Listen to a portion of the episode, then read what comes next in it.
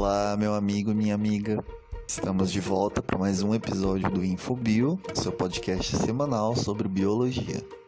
Vem cá, quantas vezes você já se apaixonou?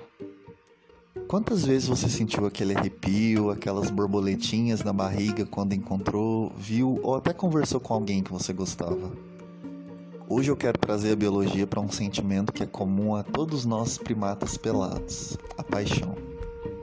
Bom, a gente precisa entender que todos esses mecanismos envolvidos, essas sensações, têm início lá no cérebro e é uma combinação de componentes químicos que se somam a fatores culturais e genéticos.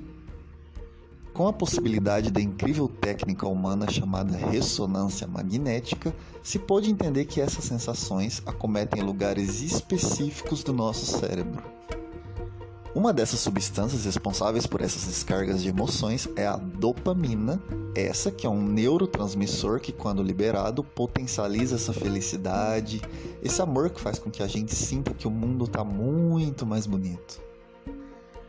É importante ressaltar que o sentimento acaba sendo uma faca de dois gumes, já que isso também acaba interferindo no nosso apetite, no nosso sono e até se tornando algo muito próximo da dependência de uma droga, já que essa sensação é tão boa que queremos que dure para sempre.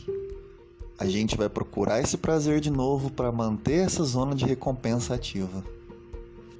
A feniletilamina, parecida com a anfetamina, é outra molécula natural associada a essa avalanche de transformações. Essa, unida com a noradrenalina, tem efeito de contribuição para a memória para novos estímulos, e isso explica muito a capacidade que a gente tem de lembrar da roupa, do cheiro daquela pessoa que a gente está apaixonado. Outra coisa que é muito importante, que se é tão comentado, refletido, explorado por toda a cultura pop, passando por cinema, literatura, televisão, música, é a linha entre paixão e amor.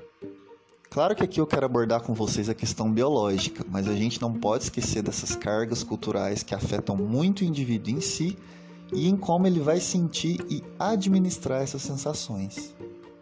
Enquanto a paixão está ligada diretamente a essas substâncias em regiões específicas do cérebro, estão também o amor e a atração sexual entre os indivíduos. O fato é que essa fronteira entre amor e paixão ainda não está muito bem definida para a ciência. Essa explosão de paixão pode baixar e um relacionamento ir para frente, bem como ela pode baixar e a pessoa seguir para outro rumo, ou sentir diferente para uma pessoa, ou até outra coisa. Amor vem do que seria um pós-paixão, uma convivência, um afeto duradouro. Esses que são sentimentos específicos de regiões diferentes do nosso cérebro do que acontece na paixão. A esse turbilhão do que é a paixão se vêm sentimentos e sensações ótimas no início do acontecimento, mas eu tenho que te frisar que, biologicamente, se isso está há muito tempo, de alguma forma não passa, isso não vai ser saudável para você, já que acontece o desregulamento de muitas das funções básicas do nosso corpo que a gente precisa que estejam funcionando bem no nosso dia a dia. Bom, por hoje era isso.